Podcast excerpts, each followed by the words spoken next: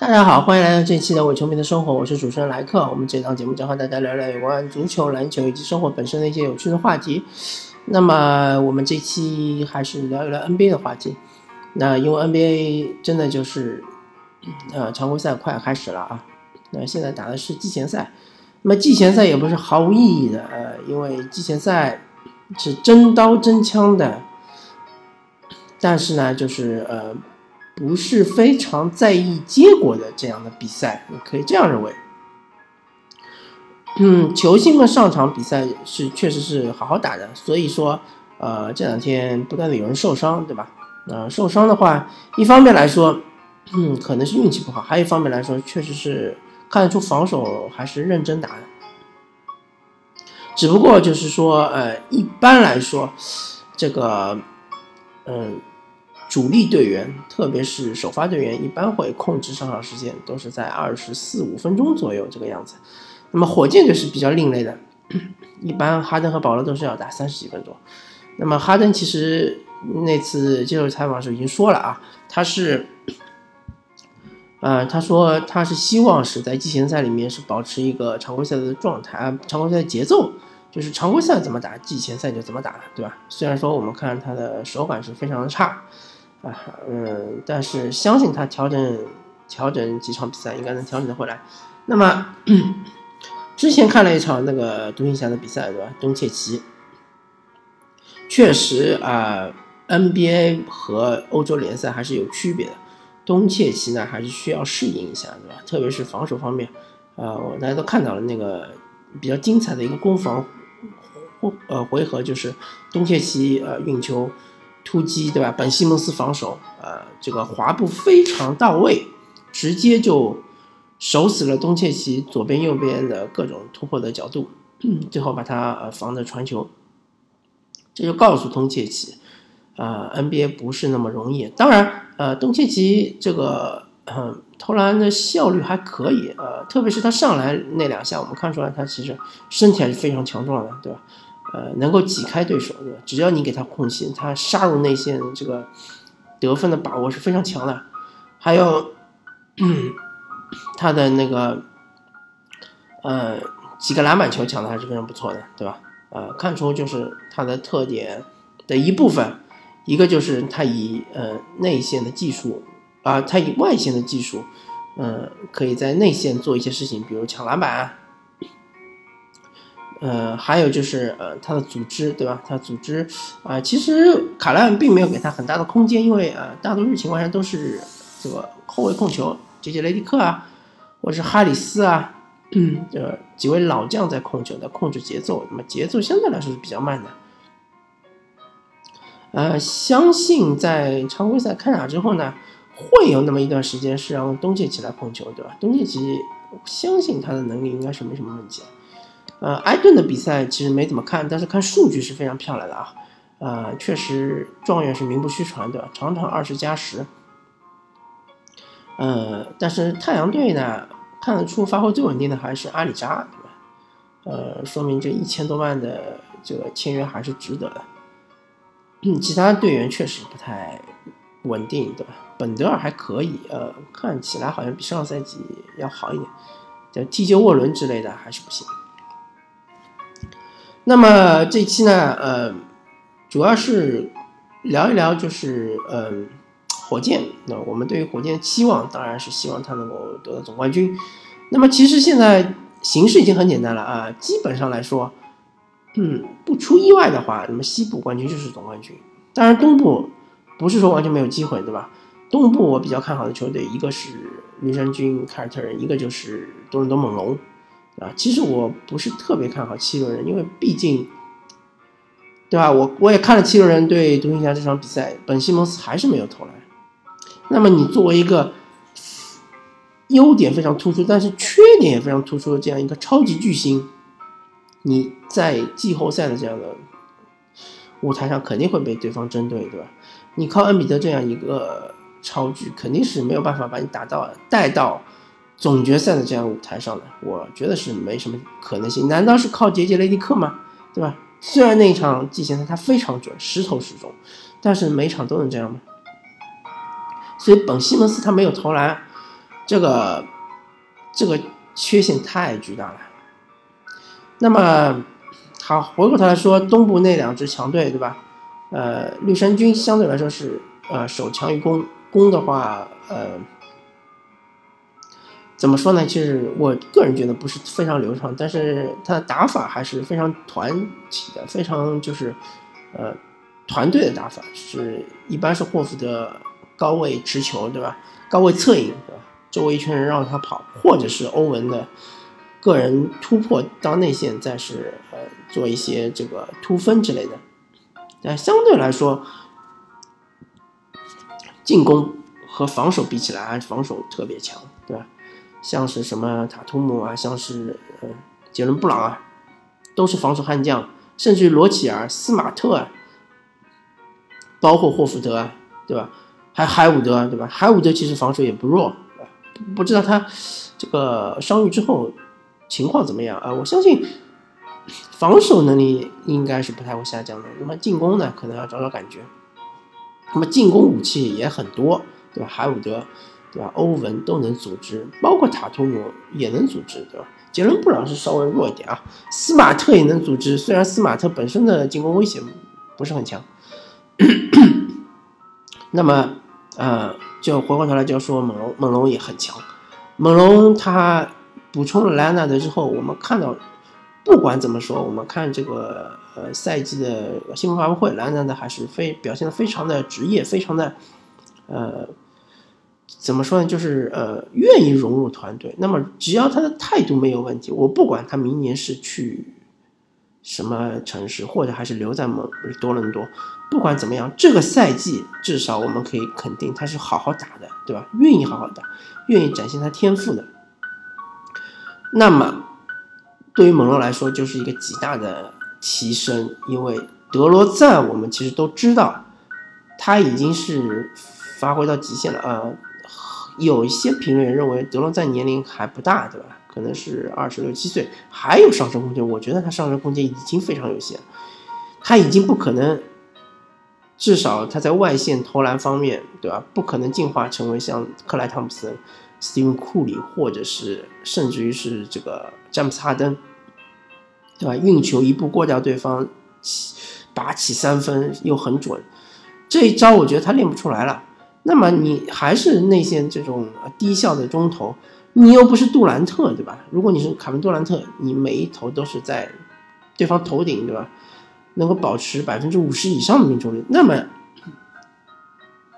他还是说能够想办法跻身呃前五的超距，但是他明显是做不到的，他只能做到差不多百分之四十五左右的中投命中率，那其实就是低效的代名词。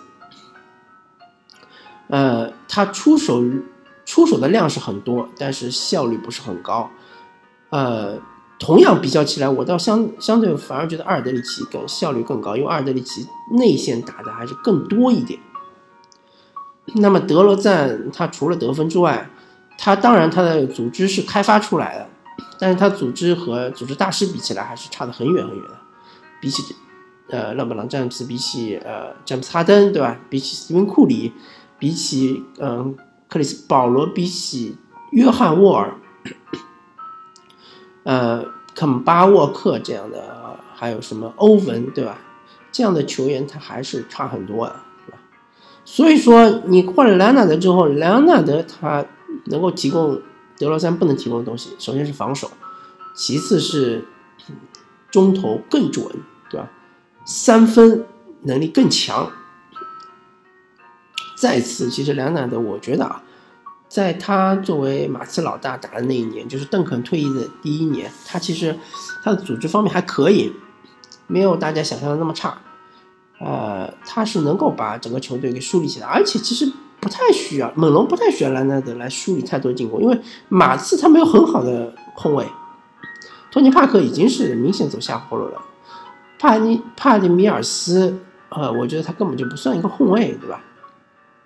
他就是个得分后卫，但是猛龙还行，猛龙，呃，这个洛瑞相对来说，不管从身体机能来说，还是从他的这个呃投篮的准确性来说，其实还是比现在的帕克或者一年两年之前的帕克还是要更强一点。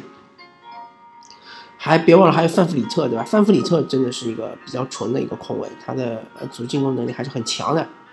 再加上猛龙是有一一杆这个呃防守悍将，对吧？当然猛龙也有他的弱点，他弱点就是中锋，对吧？他这个瓦伦丘纳斯这个确实比较尴尬，特别是遇到强队，是比如说东部的凯尔特人啊，对吧？呃，或者是七六人啊，对吧？大帝拉出来投，你是出来还是不出来呢？对吧？或者是你遇到西部的这个勇士啊，或者火箭啊，嗯，对吧？就是类似的这样的这种都能投的球队，确实瓦伦丘纳斯是非常非常尴尬。那么这一点就需要呃教练来做一些布置，对吧？其实兰纳是可以打打前锋，伊巴卡可以打中锋，对吧？所以，只要这支球队能够保持健康，以他们的阵容，他们的如果是能够有好的化学反应，我觉得他们打入总决赛并不是非常的惊讶，甚至我觉得他们拿到总冠军也不是非常的惊讶，对吧？因为有莱纳德，对吧？因为莱纳德如果说能够百分之百恢复，对吧？能够成为当年的呃联盟前五的球员，对吧？他能够锁死凯文杜兰特。或者说是詹姆斯哈登，那么对这两支球队，对勇士和火箭都是非常的考验，对吧？库里可以由洛瑞来锁死，对吧？或者克里斯保罗可以由洛瑞来锁死，他这个库洛瑞也不怕无限换防，对吧？其实这支球队是很有潜力的啊。那么。东部其实我就看好这两支球队，所以说，啊，虽然很有潜力，但是啊，相对来说，这个呃夺冠的概率还是偏低。那么西部很明显，竞争更激烈，对吧？呃，所以说，如果说火箭他想要夺冠的话，我们不得不提一下勇士，对吧？勇士如果呃还是如果啊，还是假设，如果说勇士能够保证他的全员健康。包括是这个考辛斯能够恢复到百分之一百的巅峰状态，或者不要百分之百分之七十的巅呃巅峰状态百分之七十这样的能力，那我觉得火箭确实是没什么机会。但是这只是如果对吧？啊，而且我个人判断可能性是比较低的啊，也许能够保证在季后赛开打的那一刻。呃，大多数球员都是健康的，但是你要保证考辛斯恢复到一个什么样的程度，我觉得是，呃，有点困难。而且，呃，考辛斯融入这个球队的他的化学反应到底是怎么样？还有一个很重要一点，大家别忘了伊戈达拉的年龄，对吧？伊戈达拉，他年岁是越来越大，他其实现在就有点像是当年的托尼阿伦，对吧？托尼阿伦他其实，当然伊戈达拉可能身体素质比托尼阿伦更强一点啊。但是同样都是年龄偏大，同样都是没有了这个投篮能力，对吧？同样都是防守悍将，对吧？呃，我觉得伊戈达拉这个赛季肯定还是要有断崖式的下滑，甚至我觉得他在防守方面还是要继续下滑。利文斯顿，对吧？利文斯顿肯定还是要下滑。呃，火箭的机会就在于勇士的四巨头，如果说呃考辛斯不算，对吧？呃，斯蒂芬·库里、克莱·汤普森、那个，呃，追梦格林以及这个凯文·杜兰特这四个人一定要全部健康进入季后赛，呃，才是说对对阵。如果说健康的火箭才是有优势的。如果说其中有一个人，任何一个人，甚甚至于或者是追梦格林或者是克莱·汤普森有一个人。身体抱恙的话，火箭的机会其实是非常大的。那么，嗯，当然这几个人他们的伤病属性并不是很强啊。呃，库里可能是在职业生涯的前期脚踝有点问题，那么 KD 呢是在一有其中有一两年的过程中是呃伤病不断，但是谁都这个保不准，对吧？呃，然后。就是，嗯，就要看这个教练斗法了，对吧？火箭队现在其实，呃，他换了一套阵容，他其实，呃，打法是有变化的。加入了卡梅隆·安东尼之后呢，还加入了恩尼斯，加入了麦卡威啊，这几个球员呢，相对来说是比较喜欢快节奏的。但是和勇士打快节奏确实是有风险的，因为勇士就喜欢快节奏。上个赛季火箭这种呃慢下来，然后一个个回合单打的这种节奏，其实勇士是非常不舒服的。所以火箭我不知道他们在常规赛的磨合中会找到一套怎么样打勇士的方法，还是沿用去年那种呢？还是说换一套新的打法，对吧？啊，这就是看教练的功底。确实有八十二场比赛让你去慢慢磨合，让你去慢慢寻找到一套对付勇士的方法。但是对付勇士能。成有成效，不代表对付任何球队都有成效，对吧？西部还是藏龙卧虎，西部还别忘了还有爵士，还有雷霆，对吧？还有这个掘金，还有马刺，对吧？还有鹈鹕，还有开拓者，对吧？啊，这些球队都是不好惹的，都是如果说呃打得好的话，都是很强的。所以说，呃，火箭其实今年我我个人觉得他们的目标还是西部决赛。那么如果能打进西部决赛，啊，如果说面对勇士的话，真的就是要看运气了，对吧？如果勇士真的是各方面调整的非常非常好，那么火箭即使手握主场优势，我觉得，嗯，理性来看的话，可能机会也就四六开。但是如果勇士调整方面一旦有有些偏差差错之类的啊，确实火箭机会还是很大啊。说到火箭，我们就要说说周琦，对吧？周琦毕竟是中国人，毕竟是我们的子弟兵，嗯，很多人就是比较乐观，觉得周琦在火箭队内至少看上去比克里斯要强，对吧？啊，还有什么啊，还什么什么哈腾啊，就是那个什么德国的号称小司机啊。好像这个经验要比他丰富一点，但是我从来没有看到一个球员是由于夏季联赛的表现出色，然后能够获得这个轮换阵容的一席之地，对吧？所以周琦真的还需要证明自己，他在季前赛没有办法上场，真的是非常非常大的一个遗憾。呃，我就这么说吧，呃，说点政治不正确的话，那个所谓的亚运会其实根本就不重要，对吧？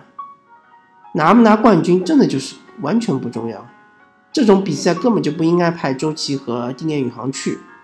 我觉得这个锅就是姚明该背的。作为一个 NBA 球员，对吧？你被国家队拖累了还不够吗？你这个教训不吸取吗？对吧？姚明要不是在九年的 NBA 职业生涯中打了那么多国家队的比赛，包括一些毫无意义的热身赛，什么斯坦科维奇杯啊，对吧？毫无意义的什么亚运会啊。什么亚洲杯啊，在我眼里都是毫无意义的。唯一有意义的可能就是奥运会，对吧？稍微有点意义。如果不去打这些比赛的话，我觉得姚明的职业生涯是可以延续的，最起码还可以打两年。